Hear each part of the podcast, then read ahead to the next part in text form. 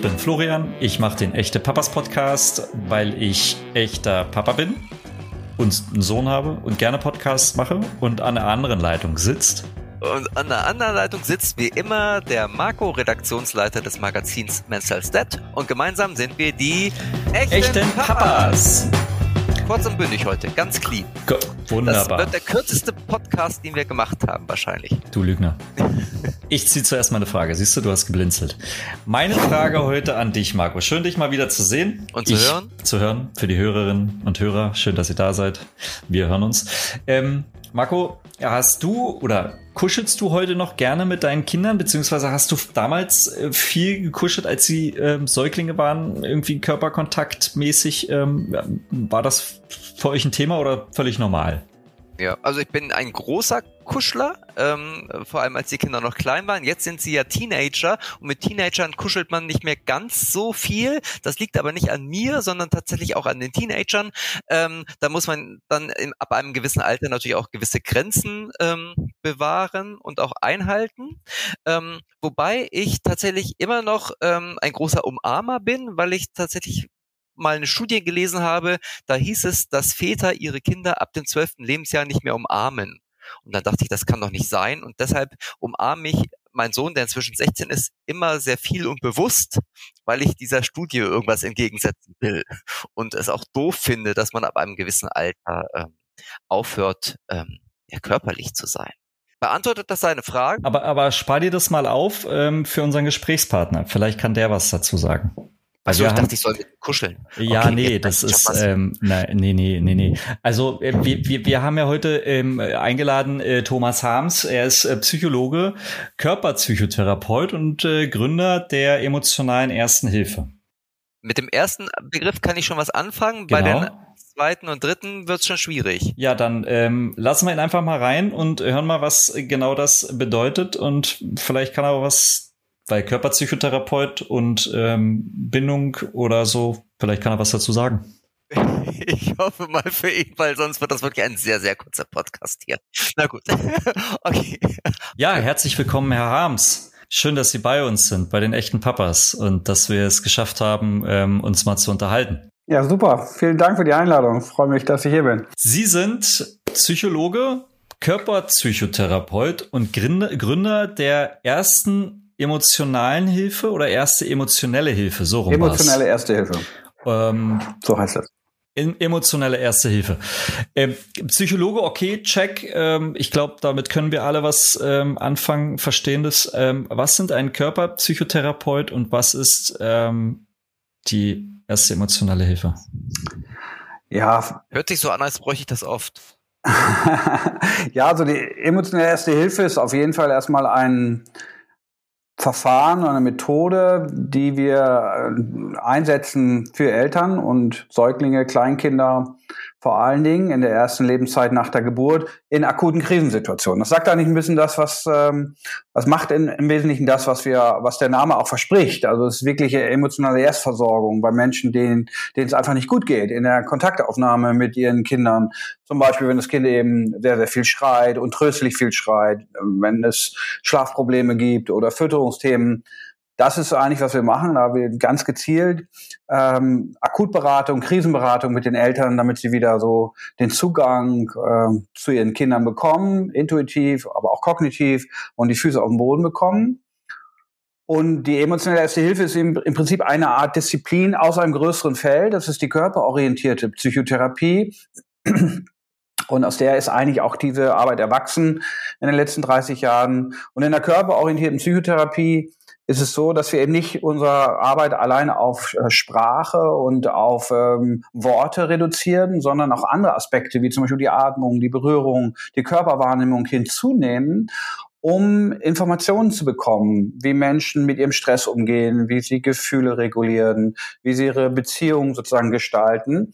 Und so kann man sagen, dass der Körper das zentrale Referenzsystem ist in unserer Arbeit. Da beziehen wir uns immer wieder drauf. Was passiert in meinem Körper, wenn mein Kind zum Beispiel aufgeregt schreit oder weint oder Emotionen zeigt? Was löst das in meinem Körper aus? Also und das ist eigentlich das, was die Körperpsychotherapie macht. Also ähm, sie ist im Prinzip eine Disziplin der gesamten Psychotherapie, aber eben unter körperlichen äh, Hilfsmitteln.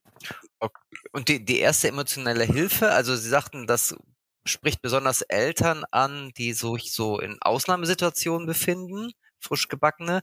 Ist es nicht aber so, dass das Ganze im Grunde eine Ausnahmesituation ist. Also ähm, wir werden da ja, wenn wir frisch gebackene Eltern sind, ja alle in etwas hineingeworfen, mit denen viele völlig überfordert sind. Und ähm, ja, zum, äh, gerade wenn man zum ersten Mal Eltern wird. Ähm, aber das ist es nicht, es ist schon ähm, eine Stufe weiter, oder? Also wenn man zum Beispiel mit einem Schreibaby konfrontiert wird. Oder lässt sich das überhaupt überhaupt so abgrenzen oder ist das fließend?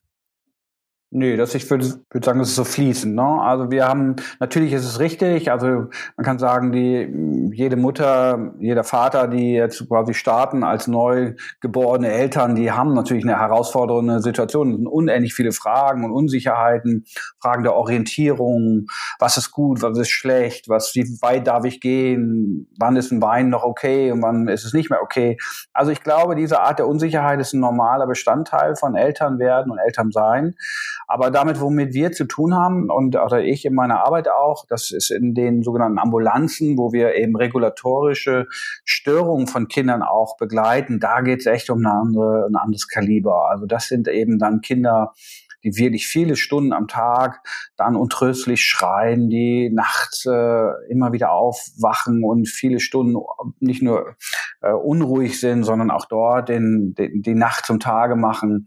Also kurzum, die bringen die Eltern schon dann wenn die zu uns kommen, auch an den Rand der, des Nervenzusammenbruchs oftmals und die sind völlig erschöpft und verzweifelt. Ne? Also da haben wir es also wirklich mit, da brennt wirklich die Hütte lichterloh und da sind die meisten also in so einem Leidensdruck drin, den man eigentlich nur vergleichen kann ähm, ja, in, der, in anderen Feldern der Psychologie oder Psychotherapie mit schwerst erkrankten Menschen. Also die sind wirklich mit dem Rücken komplett zuwandt. Also.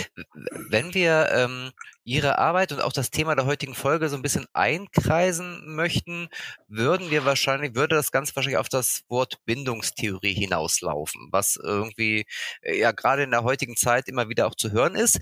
Es klingt aber immer noch ein bisschen sperrig und ein bisschen abstrakt für viele für viele Hörer und für mich tatsächlich auch so ein bisschen. Ähm, was genau versteht man denn unter Bindungstheorie? Können Sie das so ein bisschen einkreisen und auch vielleicht ein bisschen greifbarer machen? Ja gut, erstmal ist die Bindungstheorie ein ganz wichtiger Wissenschaftszweig, der in den 50er Jahren etwa so an, äh, gegründet wurde von einem englischen Psychoanalytiker, John Bowlby hieß der. Und ähm, im Prinzip die Idee dieser Arbeit war, die, diese Anfänge der frühen Beziehungswerdung von Kindern mit ihren Eltern genauer zu untersuchen. Also was sind eigentlich Beziehungen, die wirklich für die Kinder Geborgenheit und Sicherheit stiften sind. Also wo fühle ich mich quasi total so sicher, so aufgehoben, dass ich mich komplett entspannen kann, total nach innen gehen kann, wo ich quasi all meine Kontrollsysteme runterfahren kann. Und das nennen wir Bindungssicherheit. Und die Bindungstheorie untersucht im Prinzip den Aufbau, die Entstehung, aber auch die Bedeutung von diesen ganz frühen Beziehungen und letztlich auch die lebenslange Wirkung von dieser Erfahrung. Ne? Also wir haben quasi eine Art äh, Anlage als Menschen, eine angeborene Anlage eigentlich, um uns diese, äh, um uns auf äh, Menschen zu beziehen, die uns, die, die uns quasi das Gefühl von Sicherheit und Vertrauen geben. Also wir, wir haben, man könnte sagen, ein Bedürfnis nach Nähe und Geborgenheit. Und wir sehen halt, wenn diese Erfahrungen einfach sehr brüchig und instabil sind, dass das eben extreme Folgewirkungen hat. Also wir entwickeln quasi wie innere Programme, sogenannte Arbeitsmodelle in unserem Inneren, in unserem Gehirn werden die abgebildet. Und die führen letztlich dazu, dass ich dann diese Erfahrung von Unsicherheit und Vertrauensverlust letztlich dann in einer weiteren Folge immer als, als Welterfahrung sozusagen weiter, weiterlebe. Das heißt, andere Menschen kann ich dann vielleicht als Erwachsener nicht mehr als sichere Sicherheitsspender aufsuchen. Ich fühle mich nicht gut im um Kontakt mit anderen Menschen in meiner Arbeit oder in meinen späteren Liebesbeziehungen.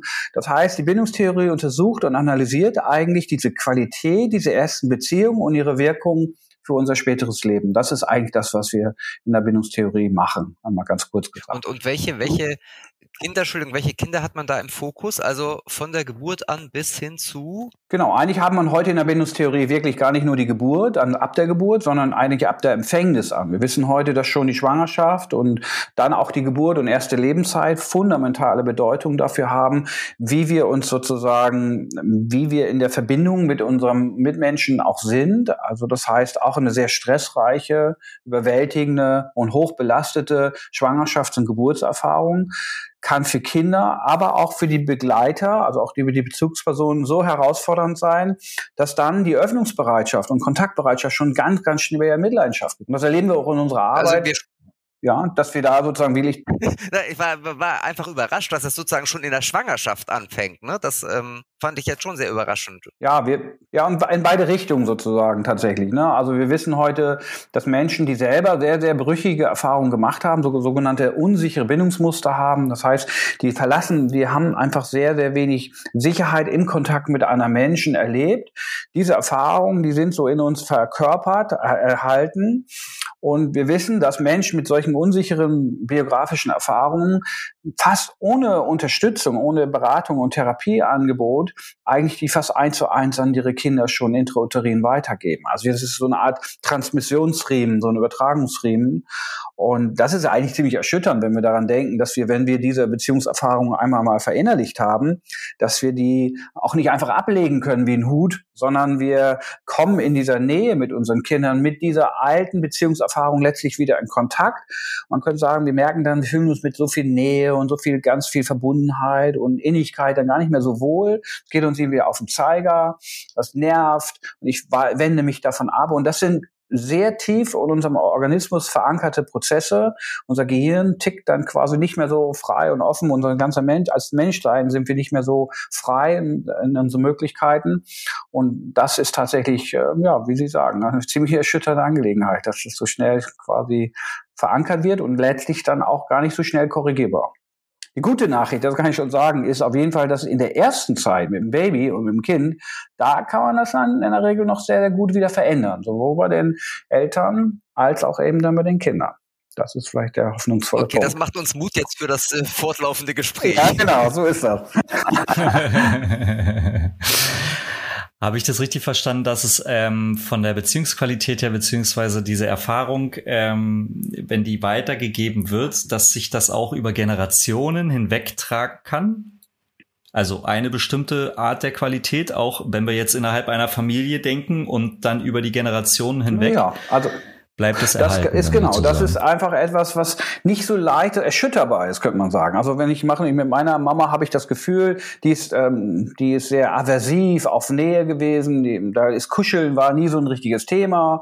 Da wurde ich immer sehr intellektuell angesprochen. Man musste sehr vernünftig sein. Und das Kind macht eigentlich selten Erfahrung mit seiner Emotionalität, mit seiner Trauer, mit seinen Gefühlen, irgendwie so einen Hafen zu erleben einfach so sein zu können. Und oft erleben diese Kinder dann schon sehr, sehr früh, verbale, aber auch nonverbale Botschaften, sei bitte anders, bitte heul hier nicht so rum, drück dich nicht so aus, reiß dich zusammen. Und die Message ist, wenn du anders bist, dann kann ich dich gut ertragen. Und diese Erfahrung, die wird sozusagen Grundlage dieser, dieser sogenannten Bindungsmuster.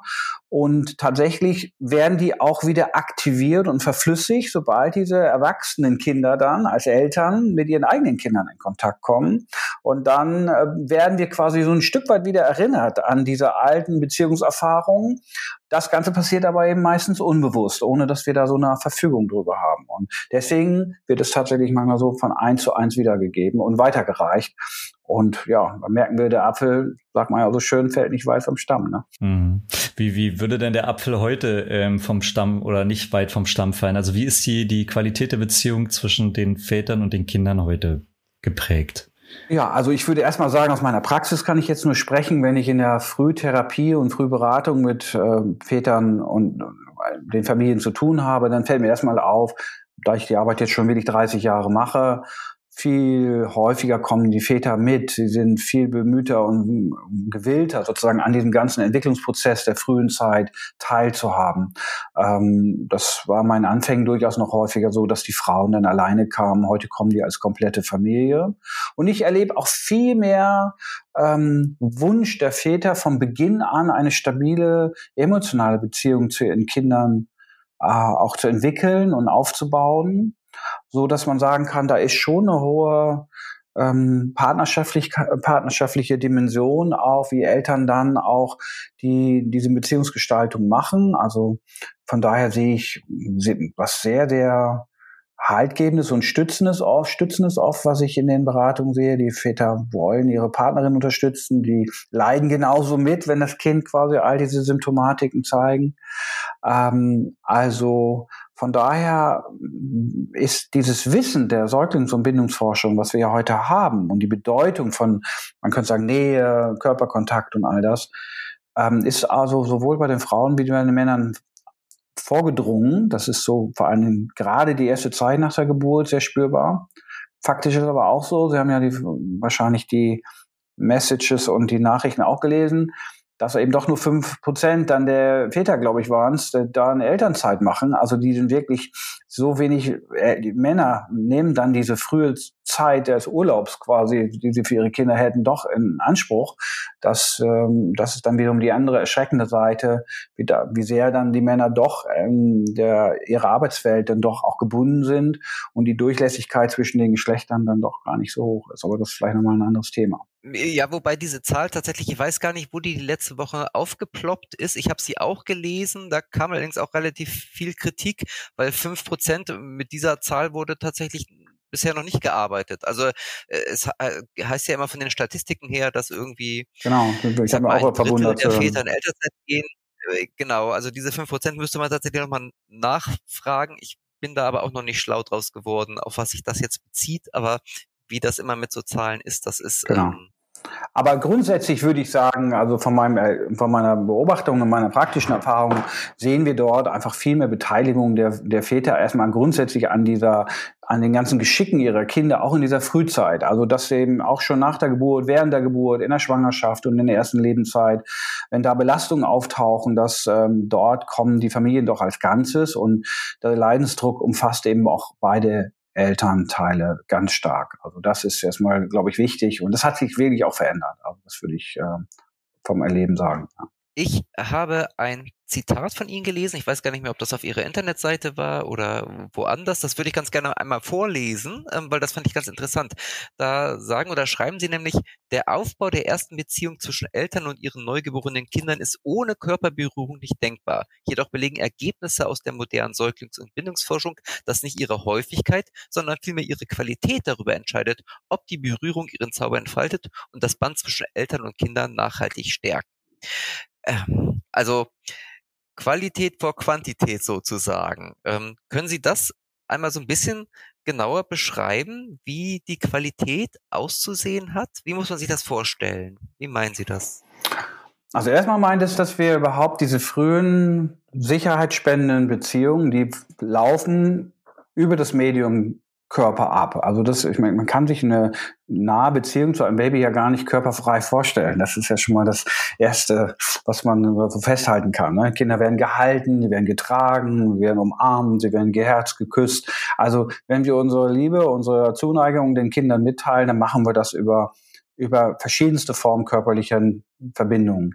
So, das ist das eine. Das andere ist aber, das wäre jetzt ja mehr der Aspekt der körperlichen Berührung, aber eigentlich geht es weiter als das, diese, dieses Zitat, weil es meint eigentlich, was sind die körperlichen Voraussetzungen von Nähebildung? Das heißt, ein Mensch zum Beispiel, der sehr unsicher ist, eine Mutter oder ein Vater, die verhaltensunsicher sind, hochgestresst, die haben in ihrem Körper eine bestimmte Verfassung. Und das ist sehr viel Erregung und Spannung. Und diese Verfassung schwächt quasi das Nähefeld zu ihren Kindern ganz massiv. Also hochgestresste Menschen, die ganz unsicher sind, die haben einen Aspekt in ihrem Nervensystem, die laufen sozusagen auf diesem Stressast heiß und das schwächt direkt die intuitive Kontaktfindung mit dem Kind. Man könnte sagen, diesen frühen Tanzschritt zu finden.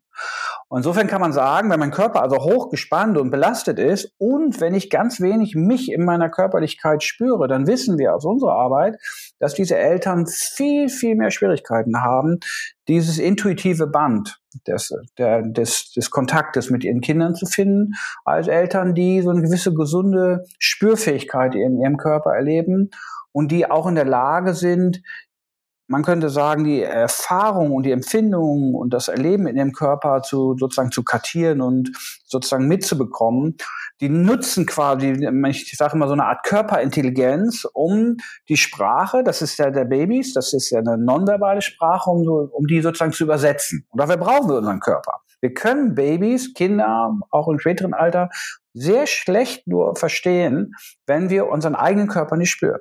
Und das meint es eigentlich. Und das ist auch der okay, Also je gestresster, je gestresster wir sind, ob nun durch den Job oder halt auch durch ein schreiendes Baby, desto schwieriger fällt uns sozusagen die, diese Berührung. Ja, es geht noch viel weiter. Also können, man könnte sagen, einmal gibt es akute Stressformen. Man könnte sagen, das ist eine partnerschaftlicher Stress, das kann eine Finanznot sein, das können Ängste sein, die, ich, die mich umtreiben, die vielleicht auch realer Natur sind.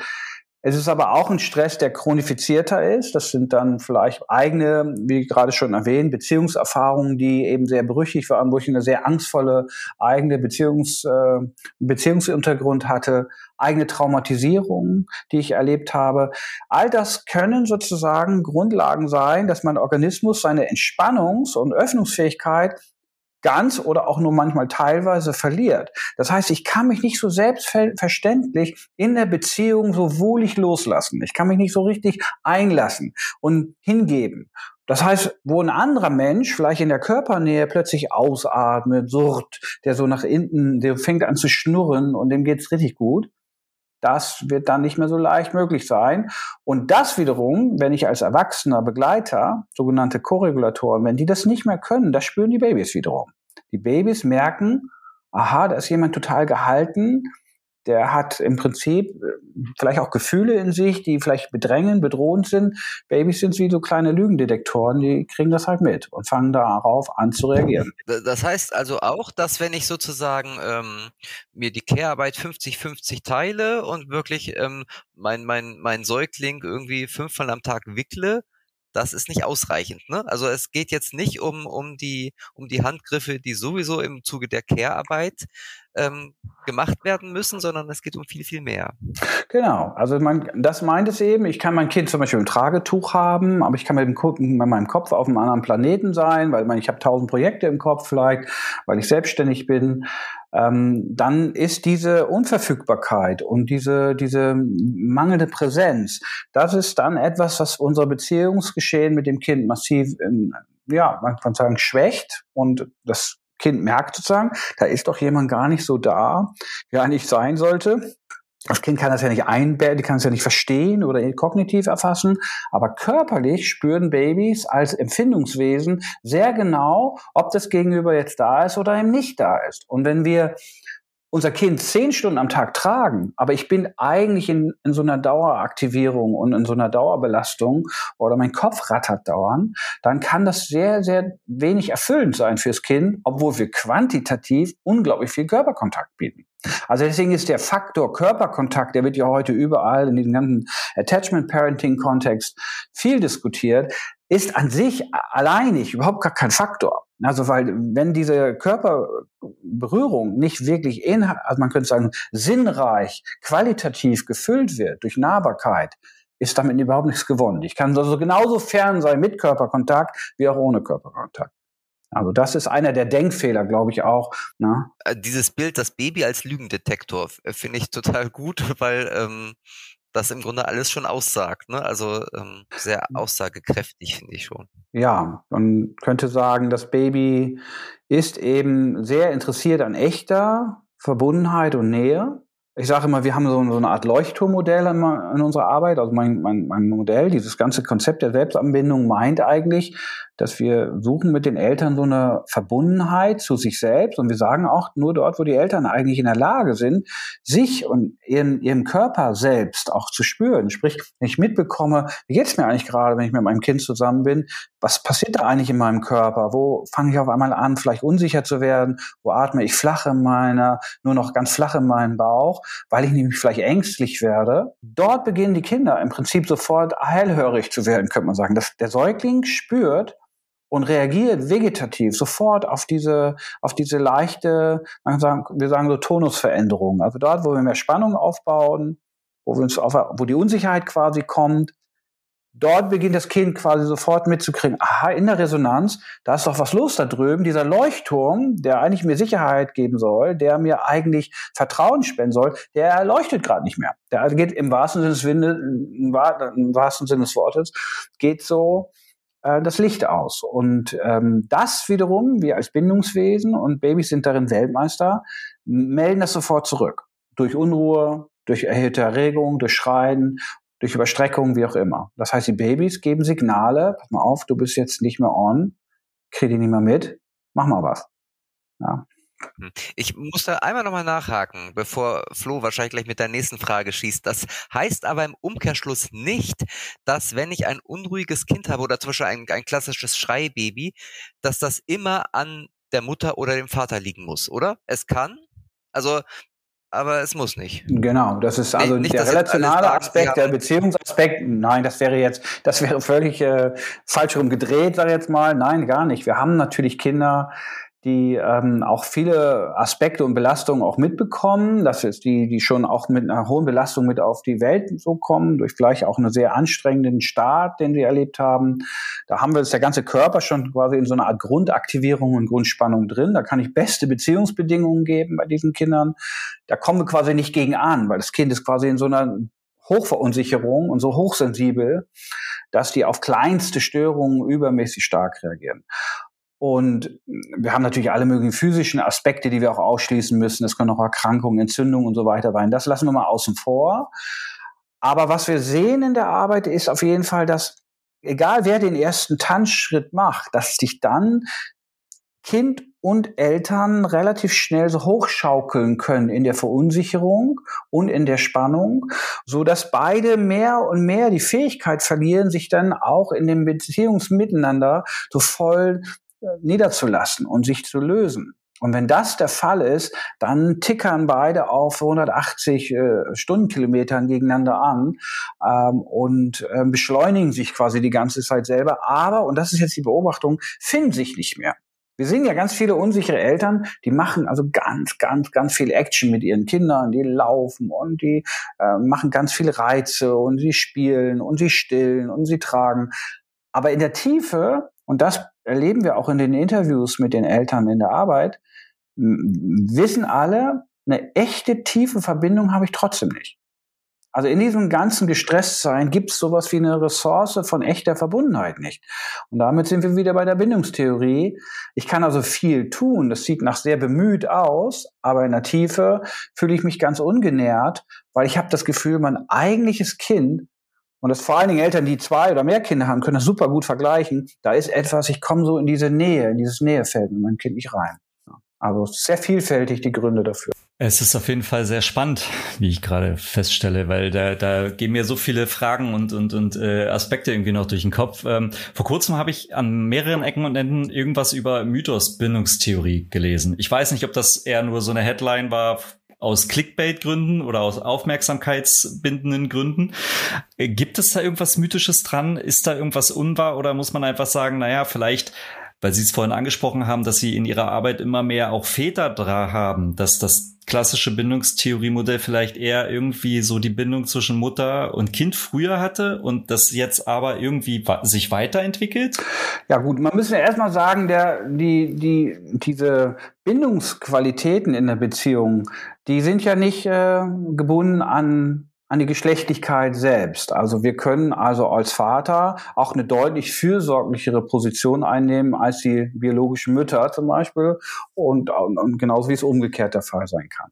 Also und ganz klar, Mythos Bindungstheorie heißt eigentlich, und es geht auch auf eine Literatur zurück, ähm, dass man genau untersucht hat, wie ist es eigentlich in anderen Kulturen auf der Erde, nicht nur in den westlich technisierten Kulturen, wo in der Regel dieses klassisch bürgerliche Modell da ist. Da gibt es im Vater, Mutter und ein Kind und sehr häufig auch nur ein Kind jetzt in den modernen Kontexten von Familie. Und wenn man das mit afrikanischen Strukturen vergleicht, da läuft das im Prinzip ganz anders und in Indonesien läuft auch anders, weil da ist, sind in der Regel kollektive Formen der Begleitung und Unterstützung des Kindes. Da ist der Vater und auch die Mutter sind sehr, sehr viel mit ähm, entlastet, weil das Kind durchläuft viele Arme und viele tragende Menschen, die das quasi sozial mit, mitstärken.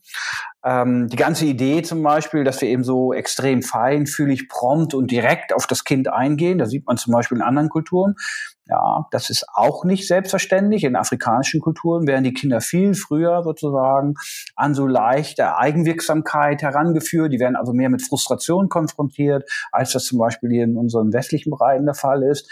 Also dieses ganze Modell, was Bohl wieder in die Welt gesetzt hat, wie das zu die Sozialisation eigentlich laufen sollte, das ist auf jeden Fall nochmal schwer nah, also schnell muss man nochmal ganz klar reflektieren. Und gilt das eigentlich für weltweit oder ist das quasi auch sehr kulturspezifisch gedacht? Und das war eigentlich diese Frage Mythos, Bindungstheorie, weil wir oktroyieren im Prinzip dieses Modell im Prinzip auf alle Kulturen, ähm, die wir im Moment haben. Und wenn Sie transkulturell arbeiten, zum Beispiel auch in unserer Arbeit kommen wir auch mit anderen Kulturen in Kontakt.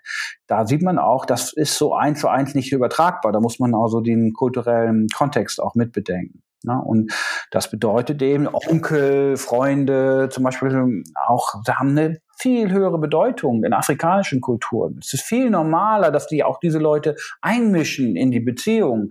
Äh, ganz, ganz eine andere Textur sozusagen. Und das ist das mit gemeint. Wo ich ja heute dann immer eher so vorsichtig bin, wenn sich andere Menschen oder wo wir Eltern ja lernen, irgendwie vorsichtig zu sein, wenn sich andere Menschen in die eigene Erziehung ähm, äh, einmischen, dann, dann äh, kenne ich von mir selber. Also ich glaube, das ist äh, verständlich. Ja, genau so. Ja, Sie, Sie sprachen gerade von afrikanischen Kulturen und ich glaube, es gibt ein, ein Sprichwort, was in diesem Podcast auch schon oft zitiert wurde, das kommt, glaube ich, auch aus Afrika und zwar lautet das, es braucht ein ganzes Dorf, um ein Kind zu erziehen. Ähm, schönes Sprichwort. Ähm, in den heutigen Zeiten äh, aber ähm, nicht ganz einfach, wenn man auch an Großstädte und die entsprechenden Wohnräume denkt. Ähm, wie viele Bezugspersonen braucht denn ein Kind von Geburt an, um sich entwickeln und behütet aufwachsen zu können?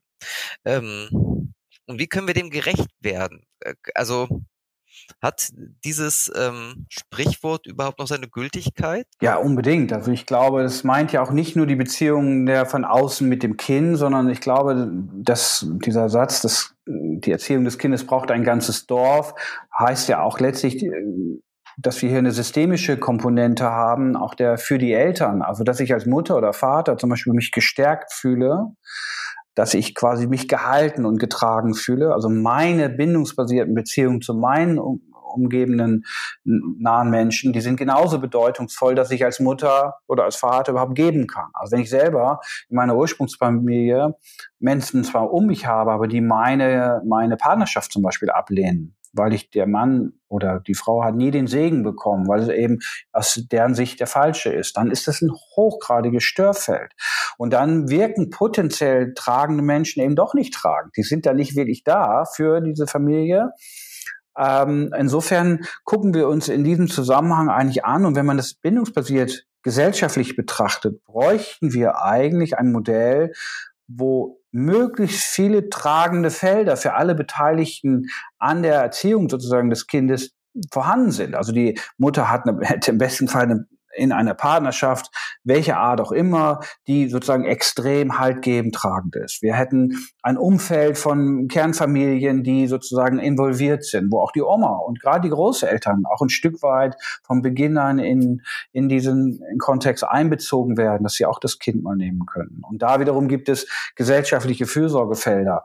Und davon sind wir ja im Moment meilenweit entfernt. Und ich würde sagen, weiter denn je, weil diese, was wir erleben in unseren Ambulanzen, ist, dass viele junge Familien auch durch berufliche ähm, Notwendigkeiten ganz früh ihre ursprünglichen Orte, Lebensorte verlassen und dann sehr alleine und versprengt eigentlich an diesen neuen Lebensorten sind und oft relativ wenig soziale Verbindungen haben, sind ziemlich auf sich gestellt und das wird, dann wird dieser Satz auf einmal, den wir gerade besprochen haben, richtig heftig, weil da ist eine junge Mutter alleine in ihrer kleinen Wohnung mit dem Kind und dann werden sozusagen Kindergruppen, Krabbelgruppen, Babyschwimmen oder Babymassage werden so quasi zum Ersatz für eigentlich andere Formen der Beziehungen.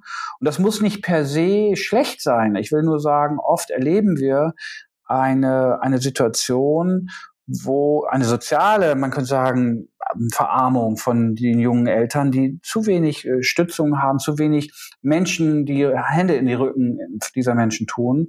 Und das, glaube ich, ist etwas, was dann indirekt aufs Kind auch überspringt, weil wenn ich selber nicht mehr keinen Halt mehr habe, dieses Supportive nicht mehr erlebe, dann habe ich hohe Erwartungen an mein Kind, dass es funktioniert. Dann habe ich einen sehr hohen Druck, dass ich mein Kind relativ schnell auch loswerden muss, um überhaupt wieder zu Kräften zu kommen. Geschweige denn, dass ich vielleicht selber in meinem beruflichen Kontext auch schnell wieder in den Arbeitsort zurück muss. Also ich finde, Bindung in unserer Welt ähm, ist eine ziemliche Privatsache geworden und es gibt relativ wenig soziale Unterstützung dafür. Also das wäre mein Plädoyer überhaupt. Wir müssten uns viel, viel mehr um soziale Strukturen kümmern für Väter, wie für Mütter gleichermaßen, die eine höhere Durchlässigkeit im Sinne einer Stabilisierung der Beziehungen ermöglichen würden. Ne, das könnten zum Beispiel auch tatsächlich auch Kindergärten sein, die ganz eng angeschlossen sind, wo auch die Arbeitszeiten flexibler werden, wo Stillpausen möglich werden, wo, wo im Prinzip, ähm, ich sag mal, Dinge denkbar werden. In skandinavischen Ländern gibt es das ja auch zum Teil schon, die, wo man das eigentlich, diese Kernbeziehung erstmal als das schützenswerte Zukunftspotenzial von Beginn an sozusagen stärkt und schützt und die Institutionen sich darum herum bauen müssen. Und heute ist es leider oft anders. Da müssen die Eltern sich anpassen an die Institutionen und sich irgendwie passend machen. Wenn man da von einer perfekten Welt ausginge, die Sie gerade skizziert haben, welche Rolle spielen wir Väter dabei oder welche Rolle können wir Väter dabei spielen?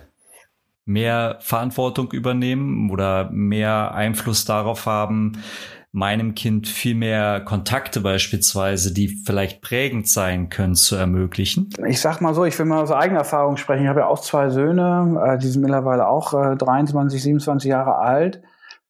Und in meiner Zeit, als ich in der jungen Vaterrolle war und wir waren beide selbstständig, äh, meine Frau und ich, und beide im Bereich der Psychotherapie tätig,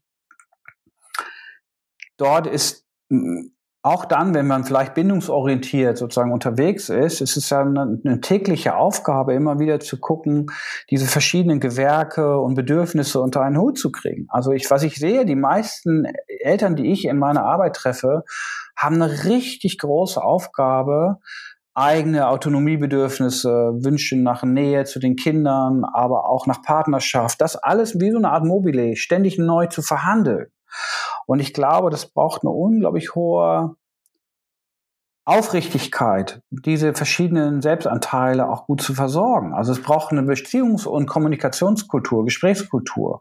Ähm, und deswegen diese ganzen Ansprüche, wir orientieren uns quasi nur an bestimmten tollen Eventerfahrungen mit dem Kind, das ist, glaube ich, geht total in die falsche Richtung, weil eigentlich, wenn ich mir Babys und Kleinkinder in der ersten Lebenszeit angucken, die wollen ja nichts Besonderes. Die wollen eigentlich nur da sein, dass man, das ist eigentlich ziemlich langweilig, könnte man sagen. Man, man ist da und die sind, freuen sich, wenn man mit ihnen die anguckt und die spielen ein bisschen mit einem und also für einen erwachsenen Menschen eigentlich nach einer Weile ziemlich an, ein bisschen langweilig eben. Also so, das, das heißt, wir brauchen eigentlich ähm, eine, eine ständige Überprüfung, ist das für mich eigentlich in der Gemengelage noch in Ordnung und braucht einen Austausch. Oder? Wer zum Beispiel Ebene Beziehungsstrukturen, wo wir äh, in der Partnerschaft ja genau gucken müssen, wie ist die Verteilung, das braucht eine hohe Konfliktbereitschaft. Was ist für mich eigentlich äh, richtig und nicht mehr stimmig?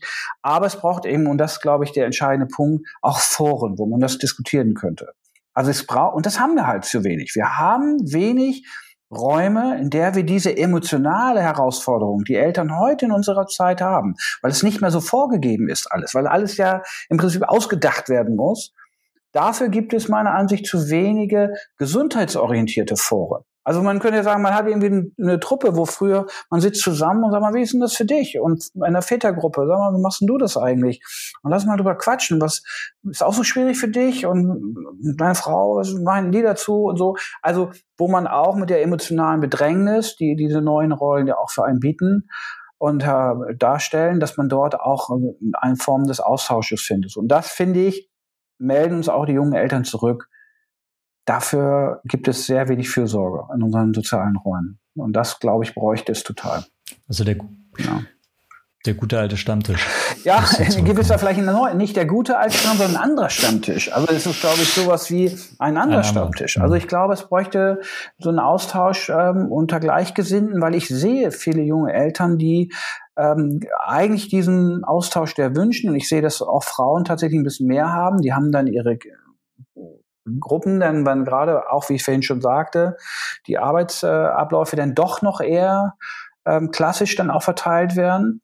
Aber wenn wir jetzt über Väter reden, sehe ich bei den Vätern ähm, tatsächlich manchmal ein Defizit. Da gibt es eben diese Krabbelgruppen nicht mehr so viel im Kleinkindalter. Da gibt es keine Orte, wo ich andere Väter treffe, die sich, mit denen ich mich austausche. Ich sei denn, ich kümmere mich aktiv darum. Aber selbst da gibt es relativ wenig gute Angebote. Ja?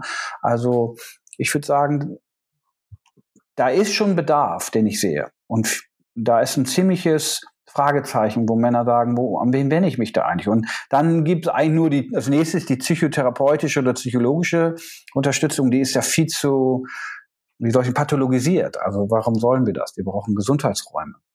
Ähm, Sie haben vorhin einen schönen Satz gesagt, den wiederhole ich jetzt nochmal. Sie sagten nämlich, Bindungsqualitäten sind unabhängig vom Geschlecht. Fand ich sehr schön, ähm, weil das mich auf die Frage gebracht hat, ähm, äh, kurz, äh, kurzer ähm, Crashkurs. Wir haben natürlich am meisten männliche Hörer und äh, auch, auch viele Väter halt.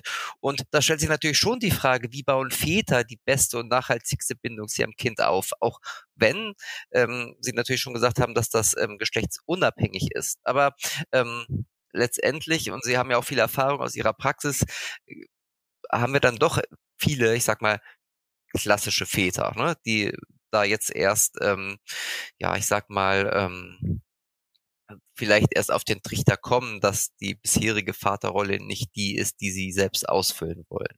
Haben Sie für diese Hörer einen Tipp? Also wie kann ich da vielleicht tatsächlich von Anfang an, also wenn wir uns jetzt an, an werdende Väter vielleicht in erster Linie richten, wie kann ich da die beste Bindung zu meinem Kind aufbauen? Sie sagten vorhin ja schon, in der Schwangerschaft fängt das an. Das heißt, das wäre wahrscheinlich der, der erste Ansatzpunkt, oder?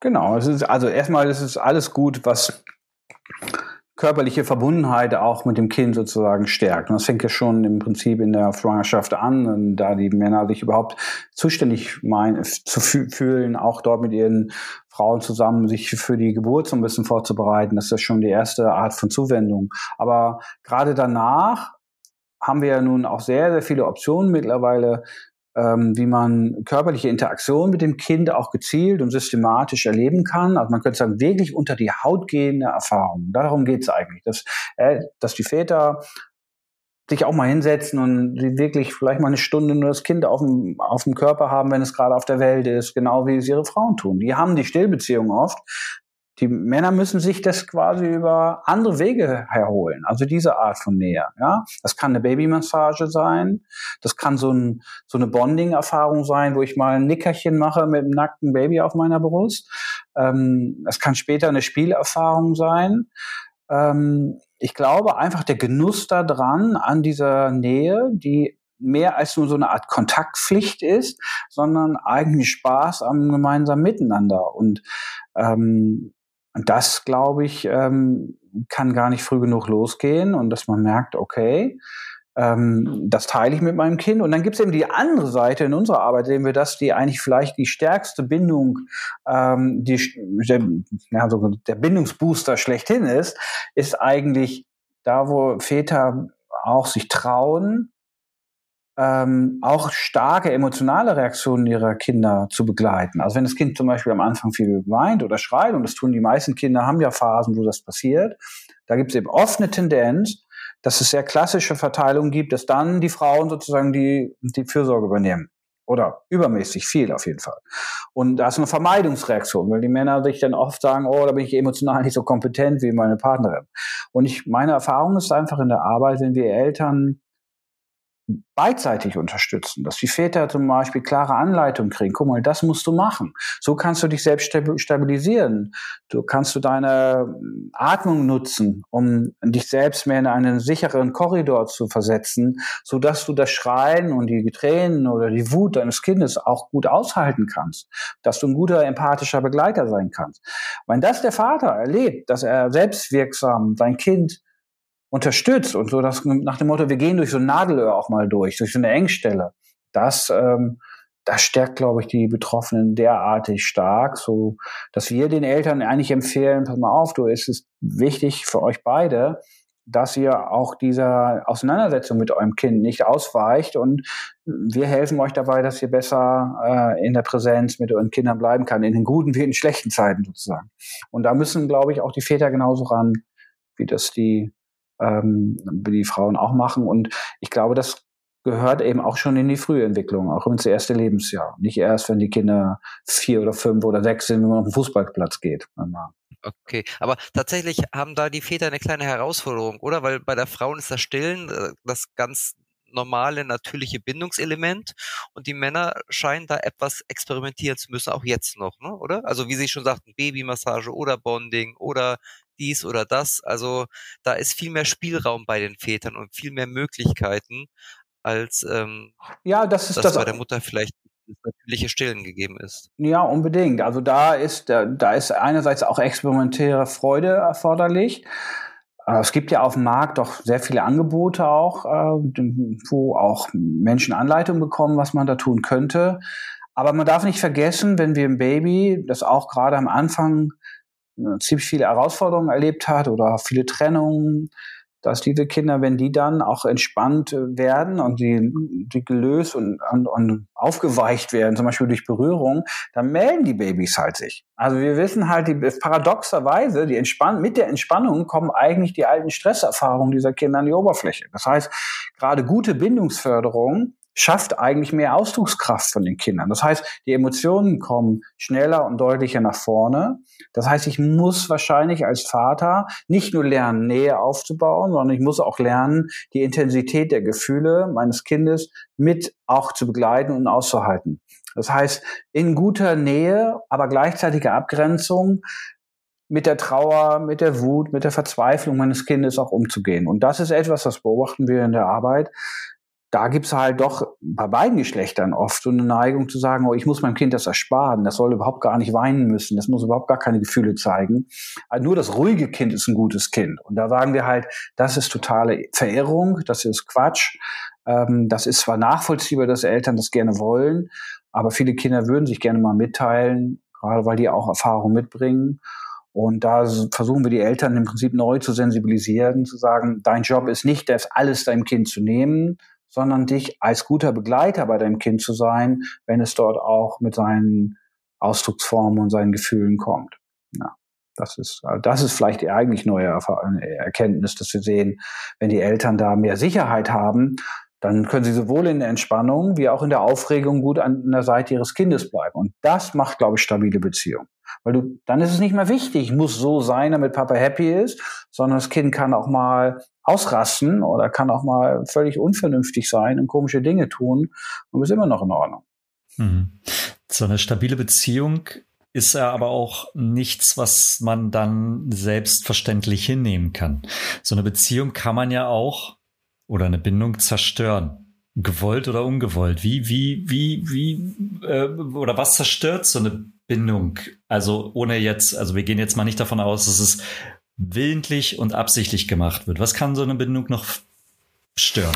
Naja, auch in meiner praktischen Erfahrung erlebe ich natürlich viele eigentlich gut aufgestellte Eltern, die einen ganz großen Knacks, sage ich jetzt mal, in dieser frühen Erfahrung auch erleben, weil aufgrund unverhoffter medizinischer Herausforderungen in der Geburt, in der Schwangerschaft oder ersten Zeit danach eben Trennungen notwendig werden. Also jede Form von Trennung ist so eine Art Gift für diesen Beziehungsaufbau. Das können wir sagen. Ne? Also man kann sagen, Brüche, lang, länger anhaltender Kontaktverlust Dafür sind wir quasi in unserer frühen äh, Menschen, in unserer frühen Entwicklungszeit als Menschen eigentlich nicht gut vorbereitet. Es gibt quasi kein neurobiologisches Programm in uns, was mit längerfristiger Trennung klarkommt. Also man könnte sagen, Babys gehen davon aus, da ist jemand. Und wenn da jemand nicht ist, egal warum, weil ich lokal weggetragen werde von meiner Mutter, weil ich früh geboren bin und ich muss viele Stunden im Inkubator sein oder weil meine Mama vielleicht selber so belastet ist und gar nicht mal online sein kann, das ist egal. Das ist quasi eigentlich erstmal wurscht. Für das Kind bedeutet es eigentlich erstmal, da ist keiner mehr. Und das ist eigentlich in unserer Bindungsnatur nicht vorgesehen. Dementsprechend fährt das ganze Stresssystem hoch.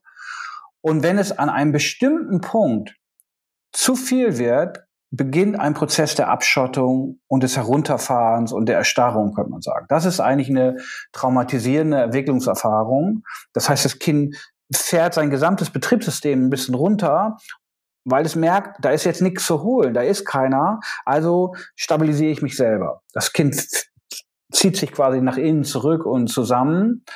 Und ähm, das ist insofern schlau, weil das Kind sagt, okay, ich halte mich jetzt quasi mal selber, weil da draußen in der Beziehung werde ich nicht gehalten. So, und normalerweise ist es nicht schlimm, weil solche kleinen Verwerfungen und kleinen Stresssituationen, die sind ja normal im Leben. Und normalerweise würde ein Kind über so eine kurze, akute Erschütterung einmal so einen Hiccup machen am Abend und würde die ganze Wucht dieser Betroffenheit einfach raushauen, ähm, würde mal richtig losheulen in den dann vorhandenen sicheren Armen der Mutter oder des Vaters und dann würde es sich wieder körperlich entspannen und dann mal weitermachen. Aber problematisch ist, wenn das eben nicht gelingt, dann perpetuiert sich diese Erfahrung und dann wird es echt problematisch, weil dann kann das Beziehungsband auch nachhaltig in Mitleidenschaft gezogen werden. Da stellt sich natürlich die Frage, was tut sich dann? Mhm. Das war jetzt der Faktor Trennung. Ja. Ja, also das ist der Faktor Trennung, das habe ich jetzt gerade sehr herausgehoben. Ähm, und Trennung ist eben, wie ich am Anfang schon sagte, ja auch nicht nur auf akute Ebenen, so nach dem Motto, ich Kind schreit und Mama sagt, ich stell dich mal in den Garten, da kannst du dich ausschreien. Das ist natürlich auch eine Form von Trennung, die wir vielleicht meine Generation sicherlich noch erlebt hat ähm, dass das so ein probates Mittel war. Du musst halt einfach so manchmal ausschreien und die Lungen stärken und irgendwann fährst du dann runter und dann ist alles gut. Ähm, so ist es ja heute gar nicht mehr, sondern es sind viel subtilere Formen, wo eigentlich die betroffenen Erwachsenen mit ihrer eigenen, man könnte sagen, Verletztheit und ihren eigenen Brüchen in Kontakt kommen im Zusammensein mit dem Kind und dann eigentlich nicht so, man könnte sagen, verfügbar, emotional nahbar auch das Kind begleiten können. Das sind dann versteckte ganz versteckte Trennung. Die gar, alles nach außen sieht alles toll aus. Wir haben ganz oft Eltern, die tragen ihre Kinder und die stillen und die machen alles so, alles Hauptsache. Alles, was super sein soll, ist da. Aber in der Tiefe ist eigentlich eine eigene Betroffenheit der Eltern, die in diesem ganzen Tun sozusagen zu wenig Beachtung bekommt. Und ähm, tatsächlich sind diese Formen von Verarmung, von emotionaler Verarmung in der Beziehung obwohl eigentlich alles da ist. Also die Eltern sind präsent, bemüht, die haben hohen Anspruch. Die sind eigentlich genauso wichtig zu nehmen als diese akuten, also manifesten Trennungen, die, wo man Kinder quasi äh, auch wirklich wegbringt aus der körperlichen Nähe. Ja, und ja, und das ist klar, wenn die erstmal einmal verankert sind, dann haben wir ein Thema, weil man kann sagen, die Kinder entwickeln dann so eine Art Eigenleben, die werden dann auch aversiv. Gerade bei diesen Entwicklungstraumatisierungen mögen Kinder nach einem bestimmten Maß von Trennung einfach keine Nähe mehr. Und das ist das Gemeine. Die wollen dann, finden das nicht mehr so toll, dass jemand nah bei ihnen ist, weil die halten es nicht mehr aus. Ja, weil die ich musste da gerade an, an, an diese, diese, ähm, jedes Kind kann schlafen, äh, weiß ich nicht, war es ein Buch, eine Theorie, genau, irgendwie, Buch, ja. eine Übung, mhm. Prozess oder sowas, wo genau ja eigentlich, was heißt nicht eigentlich, aber ich glaube, das war die Kritik oder ist die Kritik an dieser, an dieser Form des, des ähm, Schlafengehens, weil ja, glaube ich, Kern war, das Kind dann einfach auch sich selber sozusagen beruhigen zu lassen, ähm, beziehungsweise schreien zu lassen was aber dann, wenn es aufhört zu schreien, ja nicht daran liegt, dass es jetzt einschläft, sondern es ist sozusagen ein, ein, Schutz, der dann quasi eingeschalten wird. Korrigieren Sie mich, aber ich glaube, das war, das geht auch schon in die Richtung. Genau, das ist eigentlich so ein Versuch, eine Art, man könnte sagen, so eine klassische Sanduhrmethode. Man hat eine bestimmte Zeit, ähm, wo man aus dem Raum rausgeht. Das Kind muss soll sie im Prinzip herangeführt werden, sich selbst zu regulieren und äh, selber zur Ruhe zu kommen. Und wenn es weint, dann bleibt man eine Weile erstmal draußen und dann kommen die Eltern und geben dreimal kleine Körperberührungen, gehen wieder raus. So eine Art Desensibilisierungsprogramm. Aus heutiger bindungstheoretischer Sicht ist das ein ist das auf jeden Fall schwer zu hinterfragen, was wir dort erleben. Und Eltern, die das machen, weil sie sich manchmal auch so belastet fühlen durch die Schlaflosigkeit ihrer Kinder, ähm, und das praktizieren, und zwar gerade bei Kindern, die einen sehr schwierigen und auch belastenden, manchmal traumatisierenden Lebensstart hatten, kann genau diese Praxis eben dazu führen, dass das Kind im Prinzip wieder so eine Erfahrung von alleingelassen sein macht, das triggert quasi diese alten Verletzungen. Und äh, auch wenn es manchmal anfänglich kurze Entspannungen gibt, dann gibt es so eine Art Rolle rückwärts von den Kindern und die dann noch stärkeres Bindungsverhalten zeigen. Die suchen dann noch mehr Rückversicherung. Also es kann durchaus auch dazu führen, dass die Dinge dann sich verkomplizieren und vor allen Dingen bei den sehr bedürftigen Babys. Ne? Und deswegen ja, es gibt dieses Wissen, diese, diese Desensibilisierung. Kinder, du musst dem Kind dazu ranführen, relativ schnell alleine klarzukommen. Das ist so eine antibindungsorientierte Perspektive, die ist doch noch ganz schön weit verbreitet und die hatte auch eine lange Tradition in unserer Welt. Ja. Jetzt haben Sie sehr schön ausgeführt, was eine Bindung zerstört, aber ich finde, wir müssen unbedingt noch einmal kurz erklären, wie sich denn eine Bindung auch wieder kitten lässt, oder? Weil das ja, ist ja keine Das ist ja eigentlich meine Arbeit. Das ist, äh, Genau. ja, unbedingt. Das ist ja, das ist, genau. Also das ist ja genau der, der Ausblick, äh, den, den wir brauchen. Und ich glaube auch, äh, dass in meiner Arbeit ja auch täglich gemacht wird, dass wir Eltern haben, die am Anfang mit einem symptomatischen Kind kommt, das eben sehr unruhig ist oder wenig schläft und viele Eltern ja auch merken, dass die Verunsicherung sie auch ergreift und ansteckt. Ja, also unser, unser Ansatz äh, der emotionellen ersten Hilfe, der ist insofern etwas anders als in den vielleicht traditionellen Beratungsangeboten, dass wir sagen, okay, wir helfen den Eltern dabei, sich im Kontakt in ihrem Körper wieder selbst zu erobern. Das heißt, wir, wir lehren und zeigen den Eltern Möglichkeiten, wie sie auch bei herausfordernden Situationen, das kann ein trotzendes Kind sein, das kann ein untröstlich, ohnmächtig schreiendes Baby sein. Wie kann ich quasi, obwohl ich jetzt nichts tun kann, aber mein Kind in den Armen habe, wie kann ich dafür sorgen, dass mein eigenes Nervensystem, dass mein eigener Körper in einer gewissen temperierten Verfassung bleibt. Ich glaube ich sag mal so, wir helfen den Eltern so eine Art inneres emotionales Kühlsystem zu entwickeln, so temperiert an der Seite meines Kindes bleiben zu können, ohne in den roten Bereich zu laufen. Und eine Möglichkeit ist eben die Nutzung der Körperwahrnehmung und bestimmte atemregulatorischen Te Atemtechniken, die wir den Eltern geben. Das ist mal ganz einfach gesprochen eine bestimmte Form von bauchbasierter Atmung ähm, das dient wie so eine Art Biofeedback-System, dass die Eltern merken, okay, wenn ich diese Verbindung zu meinem Körper in diesem Bauchbereich durch die Atmung herstelle, dann schafft das so positive Regelkreise. Und damit haben die Eltern so eine Art ähm, diagnostisches Mittel in der Hand, bin ich eigentlich noch gut bei meinem Kind und bin ich eigentlich noch gut bei mir? Weil wir sagen, wenn du nicht mehr bei dir bist, wenn du deinen Körper nicht mehr wahrnimmst, dann kannst du nicht mehr gut bei deinem Kind sein. Es geht einfach nicht. Wenn wir also so mit unserer Aufmerksamkeit, mit den Antennen oder nur noch beim Kind in der Suchbewegung sind, dort Lösungen zu suchen, dann ist unser Neokortex zwar sehr aktiviert, aber unser autonomes Nervensystem, der älteste Teil unseres Körpers, ist vielleicht hochgradig aktiviert und belastet. Und durch diese Atemregulation und die Körperselbstwahrnehmung beruhigen wir quasi das gesamte System, machen die Eltern öffnungsbereiter und sie machen dann die Erfahrung, aha, wenn ich mich weiter in so einer dualen Aufmerksamkeit spüre, dann kann ich plötzlich auch das Schreien, die Gefühle, die Reaktionen meines Kindes besser aushalten und ich kann mich auch besser mit meinem Kind empathisch verbinden. Weil das ist ja auch was passiert, wenn die Konflikte sich zuspitzen, dann gibt es natürlich unglaubliche Enttäuschungs- und Ablehnungsbewegungen der Eltern. Und meiner These nach ist das eine Ausdrucksform dieses, dieses über, überdominanten Stresssystems, in dem die Eltern sind. Und das ist der Ansatz, wo die Eltern dann das erstmal begleiten können. Und der zweite Schritt ist, dass die Babys und Kinder und Kleinkinder, sobald sie merken, dass die Erwachsenen, Väter wie Mütter, gut begleitungsfähiger sind, dass die dann sagen, okay, und jetzt sage ich euch mal, wie es war, der Anfang der Bruch, die Beziehungsverletzung, die ich erfahren habe.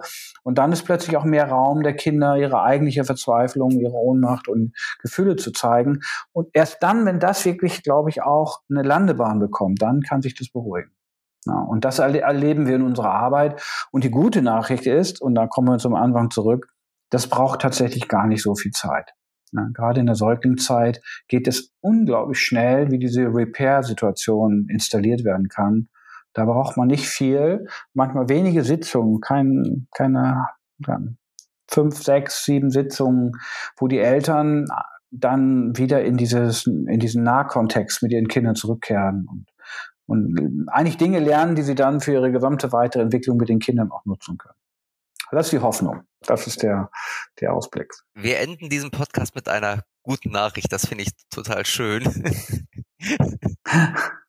Gut, ich, äh, ich habe tatsächlich noch 100 Fragen, aber aufgrund der Zeit ähm, muss ich die, glaube ich, irgendwie beim nächsten Podcast mal unterbringen. Aber eine Abschlussfrage habe ich noch und ähm, alle die, die unseren Podcast regelmäßig hören, wissen, was jetzt kommt. Ähm, ich wiederhole sie aber gerne auch nochmal. Und zwar haben wir auf Spotify eine echte Papas-Playlist, in der wir mit den Wunschliedern unserer Gäste ausstatten. Also das heißt, jeder Gast darf ähm, sich ein Lied wünschen, das auf diese Playlist kommt. Ein Lied, was ihn entweder persönlich berührt hat, ein Lied, was ihn beruflich begleitet hat oder auch ein Lied, es kann auch das Schlaflied sein, das sie ihren Söhnen ähm, inzwischen erwachsen damals vorgesungen haben. Das heißt, heute sind Sie unser Gast und heute dürfen Sie einen, ein Lied auf unsere echte Papas Playlist setzen. Haben Sie eine Idee? Also ich, würde, Wunsch, ich würde mal Peter Gabriels Mercy Street dazu tun. Ja? Oh, mega gut. Das muss ich mal so sagen. Ich habe die Platte Soul gehabt und ich habe diesen Song hoch ja. und runter gehört. Also, ich finde, ich glaube, es passt auch ganz Geschichte gut oder?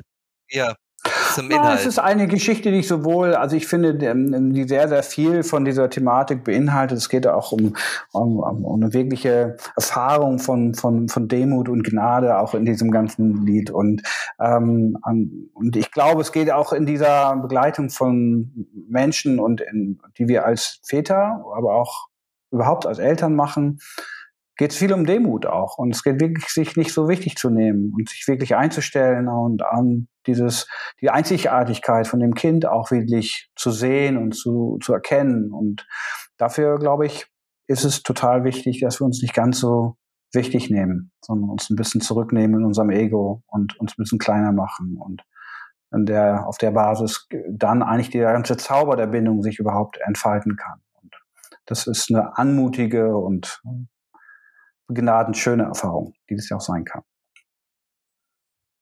Dann tun wir dieses Lied total gerne auf unsere echte Papas Playlist, die man abonnieren kann, genauso wie diesen Podcast übrigens. Also gerne abonnieren, anhören, bewerten mit ganz viel Sternen, aber vor allem ähm, anhören. Anhören ist das Wichtigste, finde ich. Und ähm, wenn ihr noch eine Frage habt zu dieser Folge oder zu dem Podcast generell, könnt ihr uns auch eine E-Mail schreiben. Da weiß wie immer der Florian, in wem die E-Mail geht. Die geht immer noch an äh, podcast.echtepapas.de. Genau. Da seid ihr auf jeden Fall richtig. Und wo wir gerade so schön Werbung machen, auch nochmal ein paar Sätze zu Ihnen, Herrn Harms. Ähm, wenn man mehr von Ihnen erfahren möchte oder mit Ihnen in Kontakt treten möchte, wie macht man das am besten? Wie machen das unsere Hörer? Am besten über meine, an, an unser Zentrum, das ist äh, in Bremen und das ist das www.zbremen.de, das ist unsere Homepage oder unser europäisches äh, Netzwerk für emotionelle Erste Hilfe. Da kann man auch Berater und Therapeuten finden. Das ist www.emotionelleerstehilfe.org und da kann man dann weitere Infos kriegen über die Arbeit und Weiterbildung, Ausbildung und auch Berater und Therapeuten. Sehr schön. Die Internetadresse werden wir natürlich auch wieder in die Show Notes ähm, verlinken. Ja, so machen wir das. Sehr schön. Herr Harms, vielen herzlichen Dank für, ähm, das, für Ihr Besuch überhaupt, aber für dieses vor allen Dingen eindrucksvolle Gespräch. Ähm, also es rattert immer noch in meinem Kopf und ich habe 200 Fragen statt 100 wie Marco. Ähm, äh, aber das ist, ähm, ich, vielleicht können wir irgendwann noch mal eine Fortsetzung Gerne. machen. Danke fürs Gespräch, hat Spaß gemacht. Okay. Vielen, vielen Dank fürs Kommen. Und Dankeschön. Bald. Und alle anderen ähm, hören wir in zwei Wochen. Und bis bald. Bis dann. Tschüss. Genau. Tschüss.